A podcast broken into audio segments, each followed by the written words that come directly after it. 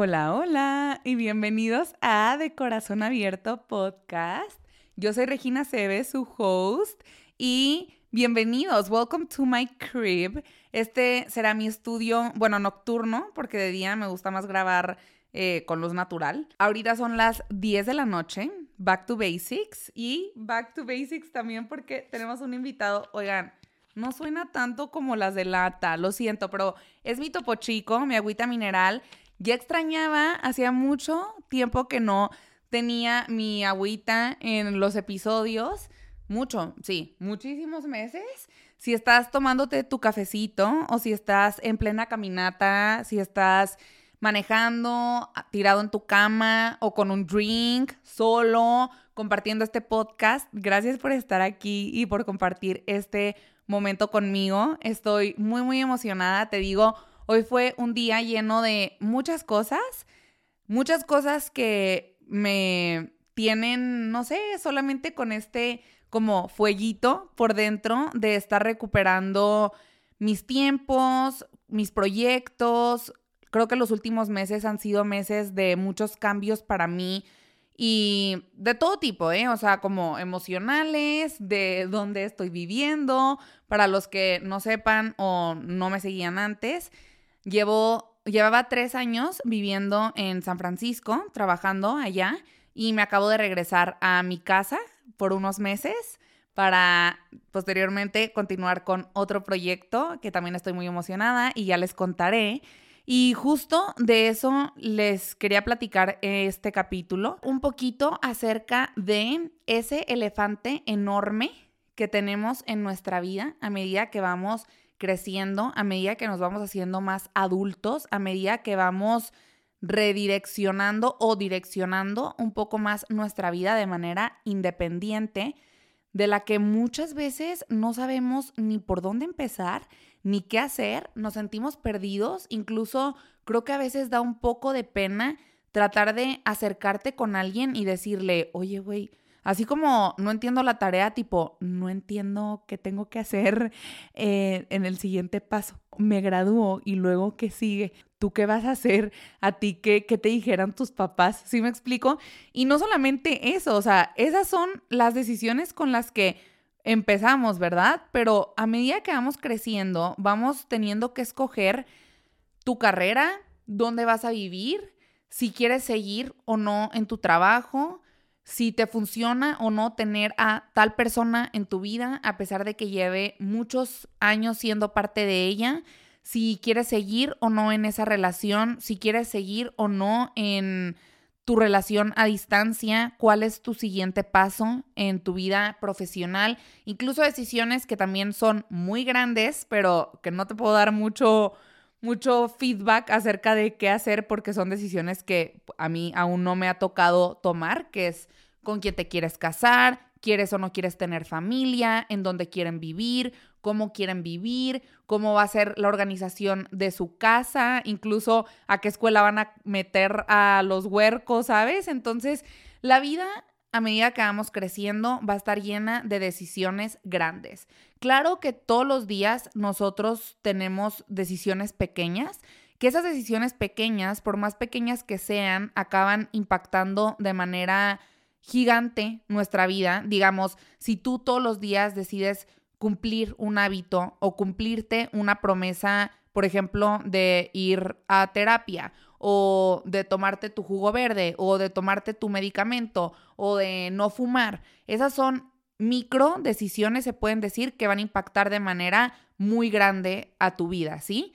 Pero luego están estas decisiones, te digo, tamaño elefante, grandes, que las primeras veces se sienten muchísimo más abrumantes y muchísimo más intimidantes de lo que se van volviendo paulatinamente. Yo el otro día le decía a mi psicóloga, y te lo voy a decir así transparentemente, le decía, Lau, hay veces que digo, no quiero crecer, ya no quiero crecer, me da miedo ser un adulto, me da miedo toda la responsabilidad, el compromiso, la carga que viene cada día con ser un adulto, ir tomando estas decisiones más grandes darte cuenta que cualquier decisión que tomes viene con consecuencias, viene con responsabilidades, viene con, aunque no queramos, validaciones externas, internas, expectativas externas, internas, procesos, cambios de dinámica,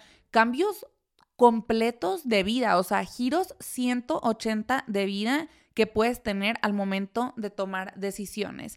Entonces, yo no es como que vengo en este capítulo a decirte, así es como se tienen que tomar las decisiones grandes. No, te vengo a compartir un poquito acerca de mi proceso, de cómo ha sido para mí cada vez tener una relación mucho más amigable con el proceso, mi proceso de toma de decisiones grandes, que originalmente yo tomaba esas decisiones de manera muy arrancada, porque nunca me habían intimidado las decisiones pequeñas. Yo desde chiquita era muy decidida. Me voy a meter a clases de ballet. Ok, perfecto. Entonces voy a ser constante y voy a ir todos los días a mis clases de ballet.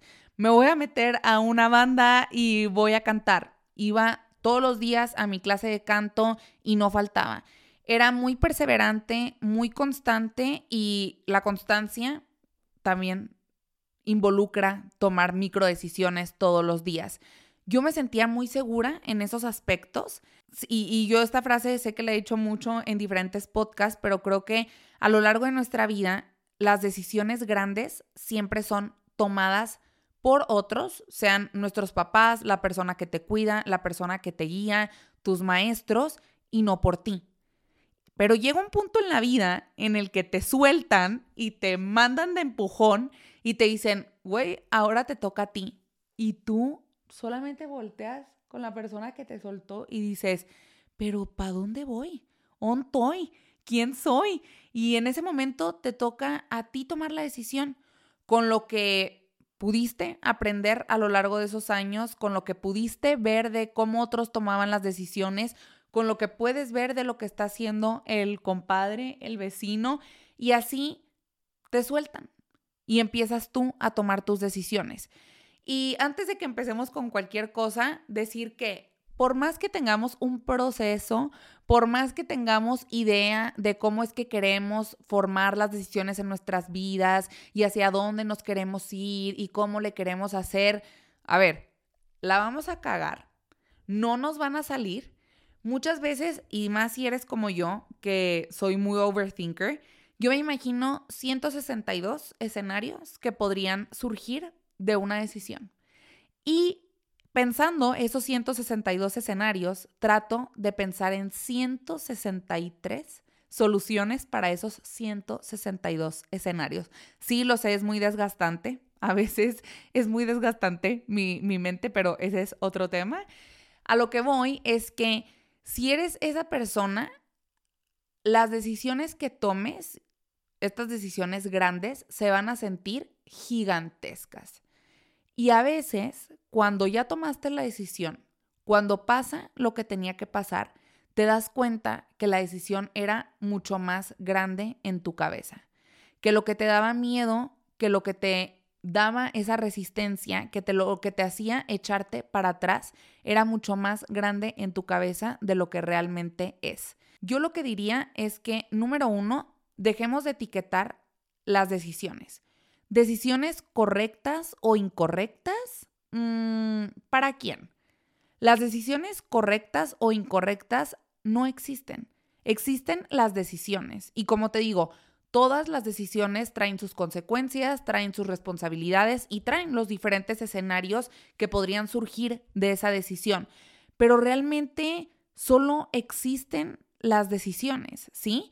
tú solamente tomas una decisión, a lo mejor a ti tu decisión se te va a hacer la decisión más magnífica del mundo y a lo mejor a tu abuelita, a tu primo, a tu compañero se le va a hacer la peor decisión en el mundo. Finalmente, ¿quién va a tomar la decisión? Tú, porque sí tienes que ser consciente de que cuando tomes la decisión, la responsabilidad debería de ser tuya. Muchas veces tomamos decisiones y cuando tomamos la decisión, andamos buscando a quién apuntar, a quién echarle la culpa y a quién cargarle nuestro costalito de, y la cagué, oye, pero ¿me tienes esto, porfa? En lo que voy y tomo otra decisión. No, Las decisiones se toman con todo y el costal que tengas que cargar. Así el costal esté lleno de confeti para celebrar o lleno de ladrillos con los que vas a tener que cargar un ratito y al rato vas a construir una casa. Porque de todo se aprende, porque todo, aunque sean decisiones que a lo mejor te lleven a escenarios o a cuestiones inesperadas o que no son lo que tú querías o deseabas, eventualmente todo eso te va a formar y te va a servir para ir construyendo tu casita y el lugar en donde te quieres sentir seguro y donde te sueñas, que finalmente creo que las decisiones grandes, aunque no nos demos cuenta y, aunque muchas veces no sepamos exactamente hacia dónde queremos llegar, las decisiones que vamos tomando nos van llevando, una vez me dijeron como, no pienses las decisiones como camino, camino. Piensa las decisiones más como corrientes. Si yo tomo esta decisión, me subí a esta corriente. Si yo en algún momento cambio de decisión y cambio la corriente, me va a llevar a otra corriente. Pero muchas veces, si lo pensamos como solamente un camino largo, largo, largo, largo, sin fin, nos perdemos en la idea de que no hay vuelta atrás y que no hay vuelta de hoja. Y muchas veces la mayoría de las decisiones grandes, vuelvo a repetir, un shot cada vez que diga decisiones grandes, pensamos que cuando la tomemos es lo que hay y es lo que es y ya no hay una vuelta atrás. Creo que sí, definitivamente hay decisiones grandes en la vida que mm, no que no tengan vuelta atrás, pero que sí marcan tu camino y marcan tu destino de una manera gigantesca, ¿sí? O sea, creo que no quiero poner ejemplos porque, o sea, sí, no quiero que, que, sean como que esta decisión sí y esta decisión no, pero las decisiones que se te vinieron a la mente, esas decisiones estoy hablando. También hay veces que cuando queremos ser tan como yo suelo a veces llegar a ser y por eso también me costaba un poquito más tomar estas decisiones grandes, era porque soy bastante perfeccionista. Me gusta, o sea, todos todo aquí el, ventaneándome, ¿no? Pero soy perfeccionista. También solía, creo que ahorita ya lo he mejorado un poquito más, pero ser muy people pleaser, es decir, que buscaba con mis decisiones agradar o ser validada por los demás. Y tercera es que me gusta, gustaba mucho tener el control o sentir el control de las cosas, es decir, el control del resultado. Ok, tomo esta decisión, quiero que me digas con una fórmula qué va a pasar. Quiero que me pintes en un cuaderno cuál va a ser la imagen de mi futuro. Quiero que me digas, si yo hago un, dos, tres, cuál va a ser el resultado final. ¿Sí me explico? Y eso, oigan, es algo que he tenido que aprender y es la vida. Por más en papel que estén, por más que tú sientas que tienes un diccionario, un instructivo de cómo va a ser la vida, la vida no es A, B y C igual a Z, ¿sí? La vida es un sinfín de combinaciones, un sinfín de coincidencias, un sinfín de eventos, momentos que pueden pasar a lo largo de cualquier decisión que tomes. Imagínate que tú tomaste la decisión de irte a trabajar, por ejemplo, a España. Es una decisión que a lo mejor te costó muchísimo porque eres muy cercano a tu familia o porque igual tú tenías un proyecto que era muy importante para ti aquí en México, pero te nace este sentimiento de tengo que ir allá y tengo que darme la oportunidad de vivir fuera y de tener esta experiencia y de vivir este momento para mí, porque si no, luego me voy a arrepentir. Ok, perfecto. En ese momento es la mejor, es la decisión del momento. Tomas tu decisión, cambias tu vida, te mudas a otro continente, te vas a España, empiezas a trabajar, trabajo de tus sueños, todo sale excelente, todo va excelente. Esos son todos los escenarios que tú te habías hecho en tu cabeza. Sí, a lo mejor te habías hecho también el escenario de que, wow, llegar a un nuevo país, ¿a quién voy a conocer? ¿Cómo voy a hacer amigos? ¿Cómo voy a desenvolverme, cómo voy a sentirme cómodo, que tengo alguien a quien recurrir o que tengo una casa o que me siento parte de, ni siquiera es mi cultura. Bueno, esos eran a lo mejor los escenarios que te imaginabas que contrastaban un poquito lo grandiosa de tu decisión. Escena número dos, llevas un mes y medio en Madrid y se viene una pandemia. Una pandemia que ni tú ni Chuchito, ni nadie en el mundo podía ver venir ni se imaginaba. Y esta pandemia te cambia todo lo que tú te pudiste haber imaginado, planteado, hecho en tu cabeza. Bueno, pueden pasar muchas cosas, ¿no? A lo mejor te quedaste en atorado allá y no pudiste regresar o a lo mejor te tuviste que regresar y tuviste que cortar ese sueño. Yo no voy a seguir más allá de si volviste, no volviste, aquí tampoco es una novela, ¿verdad?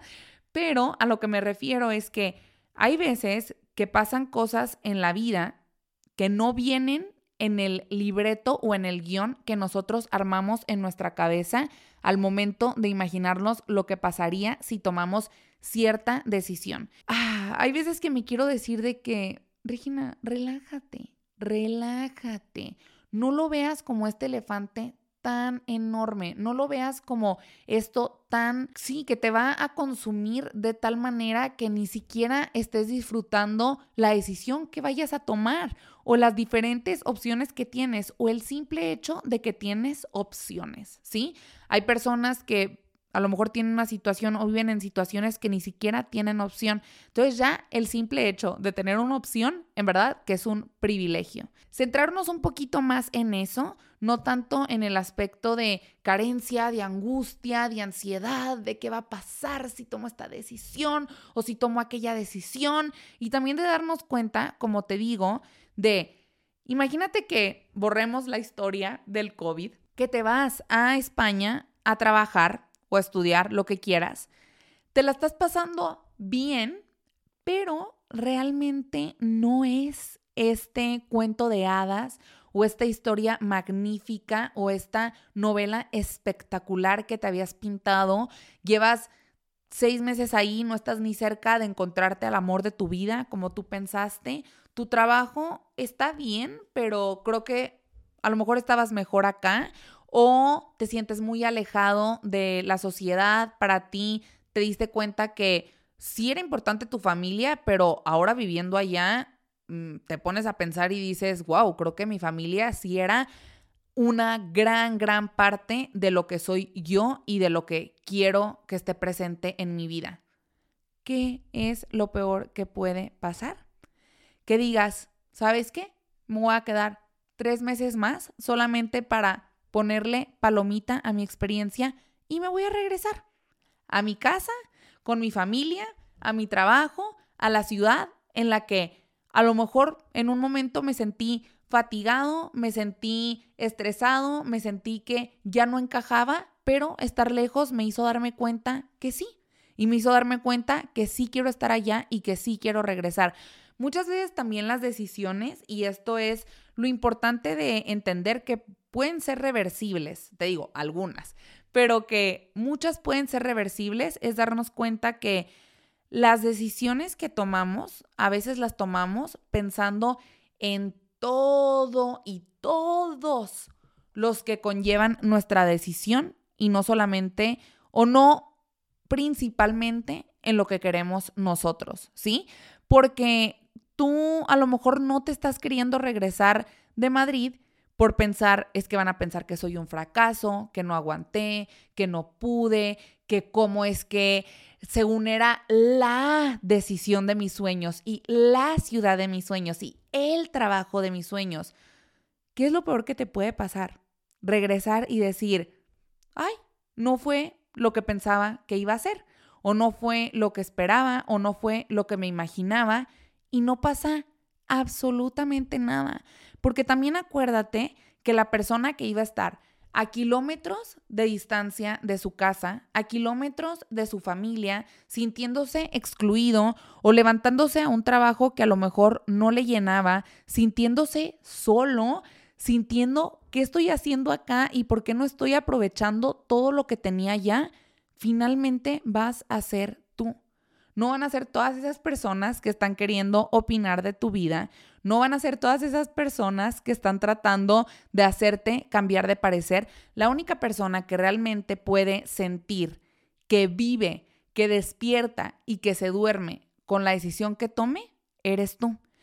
Hay muchas decisiones que, como te digo, afectan directamente a otras personas. Y eso es un tema que a mí en los últimos días me ha puesto muy sentimental, porque creo que también a medida que uno se va convirtiendo adulto, te vas dando cuenta de cosas que cuando eras chico no te dabas cuenta. O te enfrentas a cierta situación en la que dices, bueno, creo que en algún punto de mi vida yo hubiera aceptado esta situación o esta situación hubiera sido normal para mí y hoy en día decido que no lo va a hacer y decido que quiero cambiar el, rumbo o quiero alejarme de esta situación. Y eso es parte de crecer y es parte de madurar y es parte de poner nuestros límites y de decidir qué sí queremos y qué no queremos. A veces, y esto es algo que a mí me pasaba mucho, tomamos decisiones con mucha prisa. Te digo que yo en algún punto de mi vida me intimidaban tanto estas decisiones grandes que era como estas microdecisiones que iba tomando yo internamente, internamente, internamente, y de repente me salía una oportunidad y yo era como, sí, sí, sí, sí, sí, la tomo, la tomo. Y todo el mundo alrededor de mí era, pero ¿en qué momento te empezó a gustar eso? ¿O en qué momento tenías interés por cierto tema o por cierta cuestión? Y hay cosas que no comunico, aunque usted no lo crea, hay cosas que muchas veces no comunico en mi vida y sí hay decisiones que tomé y que sorprendieron mucho a personas que estaban en mi vida. Les agradezco por haberme tenido paciencia en esas decisiones, aceptado mi, sí, mi locura, porque para empezar, mira, yo cuando me fui a San Francisco, por ejemplo, fui a un viaje y de ese viaje me encantó la ciudad, me encantó el ecosistema, digamos, laboral. Yo en ese momento tenía mucha hambre de empezar a construir mi vida profesional, de superarme profesionalmente, de ir encontrando más mi rumbo, qué proyectos quería hacer, en dónde quería estar parada, cómo podía destacar en ciertos ámbitos laborales. Y yo sentía que aquí no lo estaba pudiendo concretar en, en, mi ecosistema. Graduándome, me había ido a vivir a Guadalajara, que también esa es una de las decisiones que les digo así, arrebatadas que tomé y que de repente todos de que, ¿cómo? Juramos que te ibas a quedar a vivir en Monterrey hasta que tuvieras 80 años, porque yo amaba Monterrey, y de repente tomé esa decisión. Y no, sí, sí, me quiero ir a Guadalajara y me vendí la idea y le vendí la idea a todo el mundo y fue una decisión que, si tú me preguntas hoy, ¿fue una decisión correcta o incorrecta? Te diría que fue una decisión. Pero en, en, ese momento se veía como una decisión bastante incorrecta. Yo simplemente lo veo como una decisión porque esa decisión me trajo muchas cosas y me abrió muchas puertas que si no la hubiera tomado, a lo mejor nunca me hubiera animado a probar, a experimentar, a brincar hacia ellas, porque ahí es donde yo empecé a desarrollar todo mi ámbito laboral. Y también yo estaba viviendo en un lugar en el que ya no tenía a mis 15 amigas que podía irme de casa en casa a visitarlas, que estábamos todo el tiempo juntas. Entonces en ese momento yo le dedicaba mucho tiempo a mi vida profesional. Y ahí fue donde empezó a surgir todo esto, estar grabando, o sea, no el podcast, ¿verdad? Pero cosas como a mí, en verdad, yo en ese momento me hice como una workaholic y no, no digo que esté bien, pero sí creo que ahí descubrí muchas cosas que me podía demostrar a mí misma, irme plantando estas semillitas en mi cabeza, esta curiosidad, estas guías que posteriormente fueron formando y dándome un montón de frutos que hoy en día sigo cosechando, ¿sí?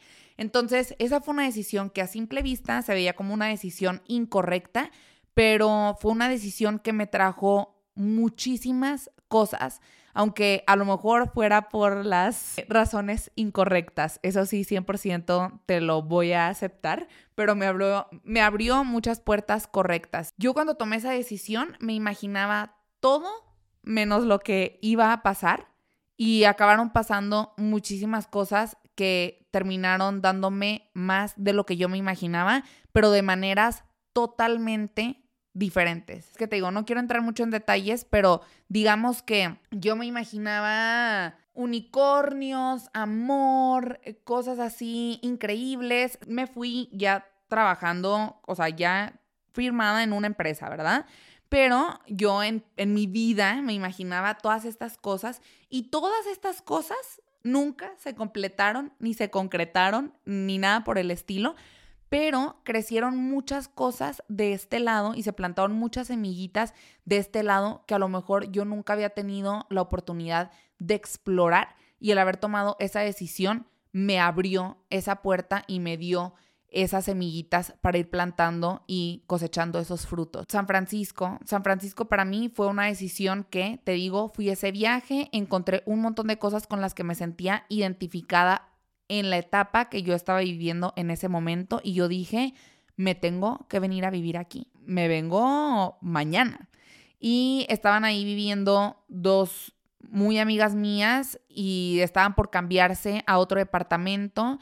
Yo dije, ¿cómo sí? ¿Cómo sí me puedo mudar? Y empecé solamente a mover un montón de fichas en mi vida como si fuera un ajedrez, porque yo ya llevaba tanto tiempo sembrando como esta inquietud de tengo que desarrollar ciertas cosas en mi vida profesional, quiero más, quiero explorar otras cosas, quiero explorar otros mundos, literal, otros países, otras oportunidades. El lugar en donde estaba me permitía explorar muchas cosas, pero volvemos acá a las manos, así yo no sé qué estoy haciendo, pero el, el irme a San Francisco me iba en mi cabeza abrir haz de cuenta, un océano entero. Y así como me abrió un océano entero de oportunidades, también me abrió un océano entero de retos y un océano entero de incertidumbre, enfrentarme a cuestiones internas mías y cuestiones de situaciones que me rodeaban, personas que me rodeaban, que a lo mejor yo nunca me hubiera enfrentado de este lado. A mí como que se me plantó de más la curiosidad. Sí me tengo que venir a vivir aquí y sí quiero venir a vivirme aquí y quiero darme la oportunidad y quiero explorar y quiero esto para mí. En verdad yo sentía esto tan, o sea, como que el fueguito tan grande en mi pecho que yo decía, no puedo ignorar esto que estoy sintiendo, no puedo. Y en ese momento habían muchas cosas que no se prestaban precisamente a que yo tomara una decisión de esa magnitud. O sea, para darte un ejemplo, mi papá estaba en el hospital por COVID. Estaba controlado, estaba súper estable, pero creo que no era el mejor momento para hablarle a mi papá y decirle, oye, eh, ¿cómo ves? Ando aquí queriéndome ir a vivir a San Francisco. Mi papá siempre ha sido una persona que nos ha apoyado muchísimo en, en ese aspecto. Siempre me ha dicho, Tú tienes unas alas enormes y yo quiero ayudarte a volar lo más alto que puedas y es algo que le voy a agradecer infinitamente hasta el último día de mi vida porque he aprendido realmente a ver y yo en mi mente me imagino cada vez que tomo estas oportunidades como volando y, yendo por esos sueños y por ese fueguito que que me llena por dentro con diferentes actividades, con diferentes proyectos. Empezamos a movernos todo y de repente te digo, todas las piezas estaban cayendo como tenían que caer para que yo me pudiera ir en mi trabajo, en cuestión de vivienda, en cuestión de mis amigas, el apoyo de mi familia, todo y, y fue algo muy padre de ver cómo hay veces que dices, cuando algo es para ti, en verdad es para ti y se van a acomodar las piezas y se van a acomodar las cosas. Claro que no te voy a mentir, me costó la gota gorda. O sea, tuve que hacer muchas cosas, tuve que mover muchas cosas para que ese sueño se pudiera realizar. Ese a lo mejor ya será otro capítulo. A lo que voy es que fue una decisión que yo tomé diciembre, regresé del viaje. Finales de enero yo ya estaba mudada en San Francisco, ¿ok? Entonces quiero para que dimensionemos lo flash que eran para mí muchas veces esas decisiones grandes en mi vida, pero es que yo ya llevaba plantando esas semillitas desde hace mucho tiempo adentro de mí y cuando se me presentó esta oportunidad, para mí fue muy fácil decir, sí tú, sí ahí, sí quiero eso. Aunque fuera algo que nunca había mencionado antes en mi vida, aunque fuera algo que nunca antes me había cuestionado o rebotado en mi mente, yo inconscientemente estaba haciendo cosas durante todo el tiempo anterior a esa visita que fueron sembrando estas ganas de sí me voy, sí me doy la oportunidad, sí lo quiero. Pero sí se sentían, sobre todo muy que te consumen ese tipo de decisiones, muy rápidas, muy esporádicas, muy de un día estás haciendo esto y al día siguiente tienes una vida totalmente diferente. Entonces, a veces tomamos decisiones extremadamente rápidas en nuestra vida y a veces nos tardamos mucho porque queremos controlar y saber exactamente qué es lo que va a pasar si tomamos esa decisión. Tomamos decisiones que hoy en día decimos, ¿por? ¿Por qué tomé esa decisión? Te digo, yo durante mucho tiempo lo de irme a vivir a Guadalajara sí pensé, ¿por qué? ¿Por qué decidí hacer eso? Hacerme eso. Porque fue una decisión que me dolió mucho, ¿sí? En muchos aspectos que te estaba diciendo de este lado de las manos muchos aspectos de mi vida. Me dolió muchísimo esa decisión y, me preguntaba durante mucho tiempo, ¿por qué tomé esa decisión? ¿Por qué tomé esa decisión? Y hoy en día te digo que hay decisiones que en su momento las tomamos porque es lo mejor que sabíamos hacer. Hay veces que somos muy duros con nosotros mismos o somos muy duros con las personas que nos rodean y que toman decisiones que terminan lastimándonos o terminan afectándonos directamente y decimos, ¿por qué tomaste esa decisión? ¿Por qué decidiste lastimarme? ¿Por qué decidiste hacerme ese daño? Como muchas veces incluso las personas que más queremos en nuestra vida y que pensábamos que más nos querían en su vida. Y hay veces que no es que, ay, pensábamos que más nos querían en su vida. Yo creo que sí, o sea, ¿sabes? Como de que no creo que el amor vaya directamente relacionado con la decisión que tomó la persona, pero a lo mejor la situación, el momento, lo que estaba viviendo esa persona la llevó a tomar esa decisión y era en su momento lo mejor que tenía y lo mejor que sabía hacer, ¿sí? No se conocía bien, no tenía las herramientas necesarias para tomar una decisión de, ese calibre, no tenía conocimiento de cuáles podían ser las consecuencias, no tenía autoconocimiento, no tenía la posibilidad de tomar otra decisión, pero si tienes cierta edad, si ya creciste y ya estás madurito y ya eres independiente y ya te puedes responsabilizar de ti mismo, creo que sí vale la pena que nos echemos un clavado y que digamos, ¿cuánto tiempo más voy a estar echándole la culpa a otros? O la culpa a mis papás o la culpa a mis traumas de la infancia de las decisiones que sigo tomando hoy en día. Yo, por ejemplo, tengo 27 años y creo que se me haría una injusticia de mi parte a mí misma seguir viviendo echándole la culpa a momentos, cosas, situaciones que pasaron en mi vida por las que yo siga tomando cierta decisión y no queriendo hacerme responsable. Que es muy diferente que yo decida tomar una decisión y que diga, y lo que pase. Voy a tomar esta decisión y lo que pase, voy a acatar con eso, ¿sí? Eso es totalmente válido y a lo mejor dices, pues, pues sí, es que eh, eso es el no sé, la limitante que a mí me surgió cuando pasó tal cosa en mi vida, o cuando mis papás esto, o cuando mis hermanos esto, o cuando esta pareja me hizo y me lastimó de esta forma, ok, válido. Pero hay que hacernos responsables y, y hay que saber que la mayoría de las decisiones que tomemos, sean lo que sean, van a tener consecuencias y, y tomar acción de las consecuencias que puedan tener y responsabilidad que nosotros tenemos directamente con las decisiones que nosotros tomamos. Quiero cerrar con la última experiencia que tuve de toma de decisión grande y decirte cómo creo que he evolucionado, cómo creo que las decisiones, a medida que las vamos tomando, vamos también practicando un poquito lo que queremos, lo que nos conocemos, lo que buscamos, pero también la manera en las que las tomamos, ¿sí? Entonces, yo he aprendido a diagnosticar, se puede decir, estas cositas de cómo yo tomaba esas decisiones grandes que te estoy contando.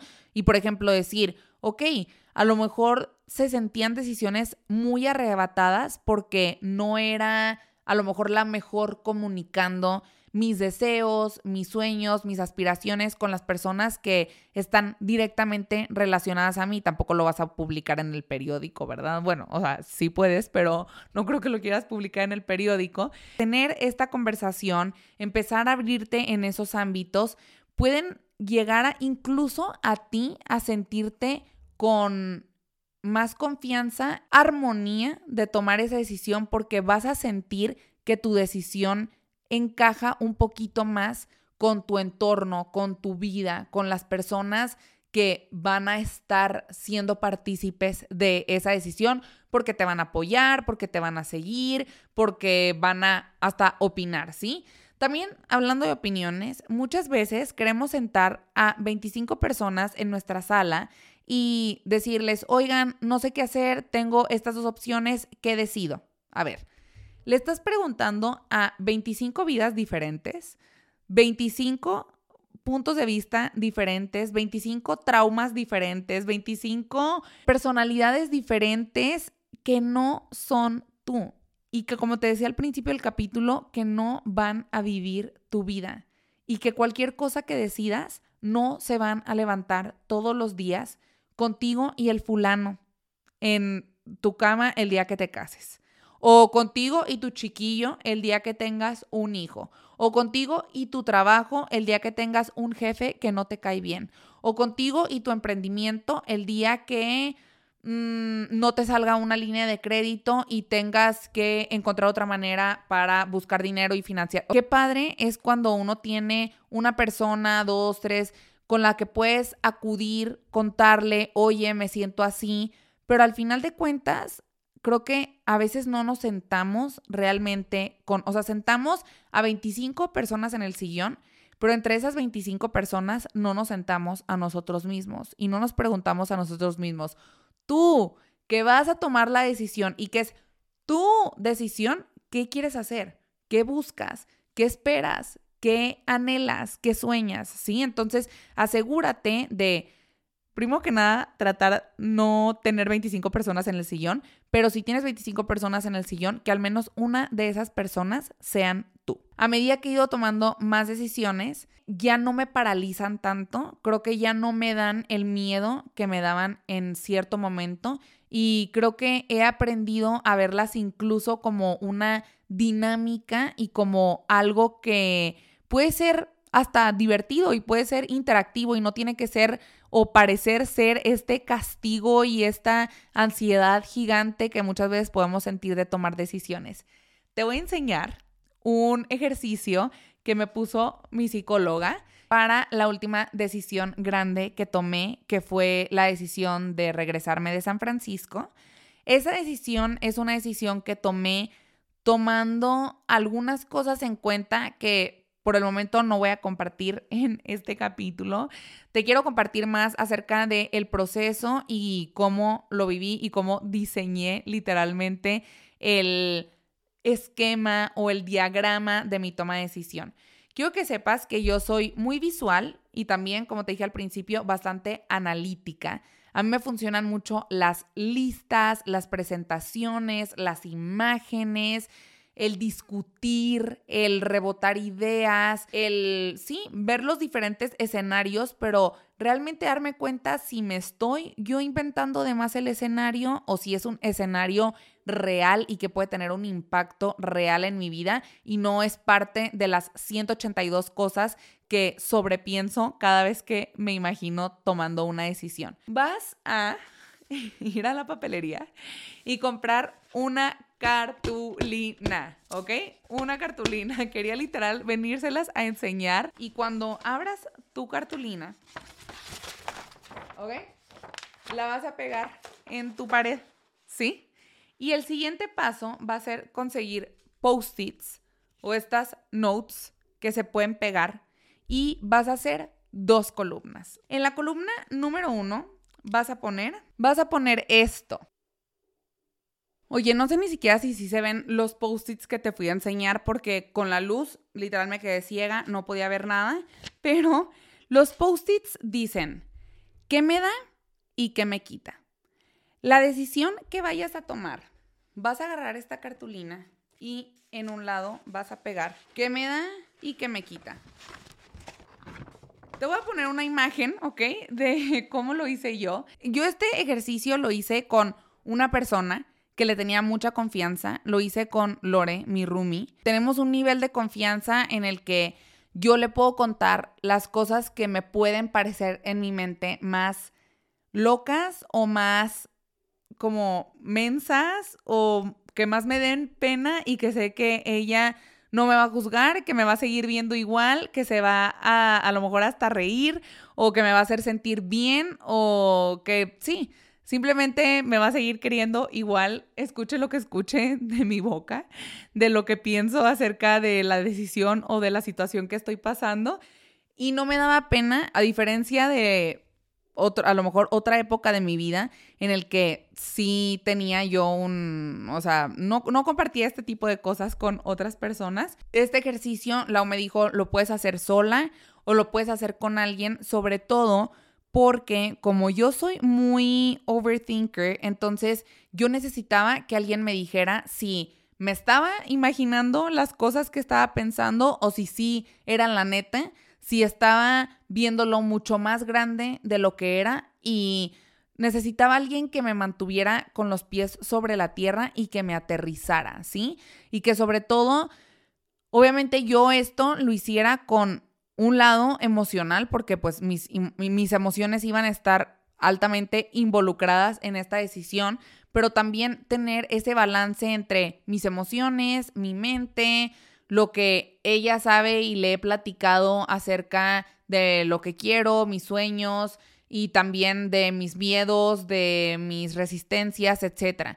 Es una persona que te digo, me conoce muy bien, entonces por eso tuve la confianza de invitarla y gracias Rumi si estás escuchando este capítulo por haberme ayudado enormemente en ese ejercicio. Y literalmente fuimos haciendo post-its de me da esto, me quita esto, me da esto, me quita esto, me da esto, me quita esto. Al final, tú puedes tener lleno la, una columna más que la otra, las dos columnas iguales, una columna, darte cuenta en el primer papelito que definitivamente es una decisión que tienes que tomar. A lo mejor va a ser hasta el papelito 20 que te des cuenta cuál es la decisión que realmente quieres. Pero lo que yo hice es solamente llenar, llenar, llenar, llenar, llenar, llenar, llenar, llenar. Así Lore también me iba dando ideas. Pero era llenar, llenar, llenar, llenar, llenar. Y una vez que lo llenamos todo y que no nos cabía un post-it más, lo vi. Lo vi, me senté cinco minutos realmente a verlo, a volver a leer todo, procesar todo y darme cuenta, ok, ¿qué, ¿cuál es la columna que más suena conmigo? ¿Cuál es la columna que yo quiero ser parte de? ¿Cuál es la columna que habla más conmigo, a la que me siento más cercana, con la que me siento más cómoda, con la que me siento más yo, de la que me siento más parte de? Creo que es un ejercicio que puede ser... A lo mejor tú dices de que, ay, sí, muy drástico, como dos columnas. Creo que va un poquito más allá el ejercicio. El ejercicio quiere que tú también puedas plasmar en el papel lo que sientes, lo que no sientes, lo que piensas, lo que no piensas, las diferentes, eh, los diferentes escenarios a los que has estado expuesto o sí, simplemente las diferentes cosas que, que te pueden literalmente es que dar o quitar de tu vida la decisión que puedas llegar a tomar. Y, y, hay veces que las dos decisiones te van a dar, hay veces que las dos decisiones te van a quitar y ahí tienes que poner en una balanza, ok, ¿Y qué preferiría que me quiten o qué preferiría que me dieran? qué preferiría tener y qué preferiría no tener. Y eso también habla de tus prioridades, de tus no negociables, de tus deseos, de tus aspiraciones y de lo que quieres tener y no tener en tu vida. Entonces, es un ejercicio que a mí me ha servido mucho, mucho, mucho. Un ejercicio que a mí me sirvió mucho para tomar esta decisión. Y claro que después de hacer ese ejercicio lo seguí meditando por unos días y tomé la decisión con bastante tiempo de anticipación, ¿sí? Yo cuando platiqué de, de, todo esto, yo había platicado con mi familia desde junio, más o menos en julio hice el ejercicio, eh, no me acuerdo también de los meses, pero como en agosto yo ya había tomado una decisión 100%. Y de agosto hasta enero, que fue mi último mes en San Francisco, fue como un proceso de, ok, pues empezar a, a dejar ir, aprendimiento, de despedida, de que no quiero hablar mucho de ese proceso porque todavía es un proceso que no proceso, no te creas, que he procesado algunas cosas, pero otras cosas me ha costado mucho por diferentes temas que no voy a hablar de aquí. Pero al final de cuentas, creo que lo más importante es que me reconozco y me celebro que pude tomar una decisión con calma, que te digo, siempre la posibilidad de tener una decisión es un privilegio y yo estoy totalmente consciente de ello. Entonces, para mí, poder decidir, ok, me vengo acá, tengo unos meses con mi familia, digo, al final de cuentas, yo tomé una decisión que la vida terminó empujando. Por eso te digo que la vida también te va abriendo caminos y te va mostrando pistas, entonces ponle atención a la vida. Pero a los meses de que yo había tomado esta decisión, a mí me despidieron de mi trabajo porque hubo una ronda de una ronda fuerte de despidos en mi trabajo y yo salí afectada. Entonces, eso fue un poquito más como que, ok, o sea, creo que voy por el camino correcto con la decisión que tomé. Bueno, y te digo, no camino correcto, pero creo que es, es a donde quiero ir y, voy, voy bien, paso firme, me siento segura, eh, un poquito más segura con mi decisión. Cuando tomas una decisión, no quiere decir que no cueste, que no duela, que no lastime, por más que seas tú la persona que haya tomado la decisión y por más que esa decisión te traiga cosas increíbles, ¿sí? O sea, a mí me trae el poder estar aquí unos meses con mi familia, el poder estar en México, el poder estar recargando pilas antes de mi siguiente paso, que igual me hace muchísima ilusión y también fue parte de la decisión que tomé. Al final de cuentas, es este, todas las decisiones van a traer diferentes colores a tu vida y van a formar diferentes caminitos en tu mapa. Es solamente ir trazando los caminitos por los que quisieras verte recorrer, explorar, experimentar, vivir y date la oportunidad de de vivirlos realmente y no de vivir reprochándonos si tomamos o no tomamos una decisión y, estar todo el tiempo con ansiedad y arrepentidos y castigándonos y darnos cuenta que muchas veces damos más peso a la decisión de lo que realmente es y si es una decisión que simplemente no era para ti, entonces poder encontrar en ti esa fuerza y esa honestidad para decir, creo que esta decisión no fue para mí y no pasa nada a la siguiente y a la siguiente aventura y me hago responsable de lo que me tenga que ser responsable y me atrevo y me doy la oportunidad de redireccionarme y dar el siguiente paso. Ahora hacia dónde, con esto que aprendí y como te decía, cuando no es una decisión tan favorable para ti, con esos a lo mejor ladrillitos que cargaste en ese tiempo que vas a construir. Bueno, según yo, ay, no, me encanta cómo me engaño siempre. Le dije a Geor antes de, de venirme a grabar el podcast, no, es que hoy voy a grabar uno súper cortito, como media hora. Y ella se rió y yo, ¿por qué te ríes? Es que a quién quieres engañar y yo, no, en verdad, Geor, o sea, porque no me quiero desvelar tanto. 50 minutos, oigan. Digo, lo voy a editar y lo voy a cortar, pero pero wow, me agarró la chorcha otra vez. Bueno, este, este es un tema que a mí, en verdad, como se pueden dar cuenta, me apasiona muchísimo porque creo que fue un tema muy difícil en mi vida, literalmente. El tomar decisiones, el darme chance de tomar decisiones y de equivocarme, de volver a replantearme qué es lo que quiero y darme otra oportunidad, fue muy importante y también me enseñó a ser muy compasiva conmigo y, a enseñarme que siempre hay otro camino y siempre hay otra oportunidad disponible para ti y que lo que estás buscando también te está buscando a ti. Y la frase que les dije la vez de, del síndrome del impostor, hay que hacerlo con miedo y todo. Gracias por estar aquí y por acompañarme en este capítulo del podcast. Espero que se sientan acompañados y que si necesitan un poquito más de visibilidad o visión hacia dónde quieren ir o cuál puede ser la decisión o los caminos que puedan tomar. Cartulina, post-its, ah, marcadores, una topo chica. El podcast, no es broma. Pero sí, Espero que ese ejercicio también les pueda ayudar un poquito y se sientan más acompañados por ustedes mismos incluso. Les mando un abrazo enorme y nos vemos el siguiente jueves. Besitos. Chao. One, two, three.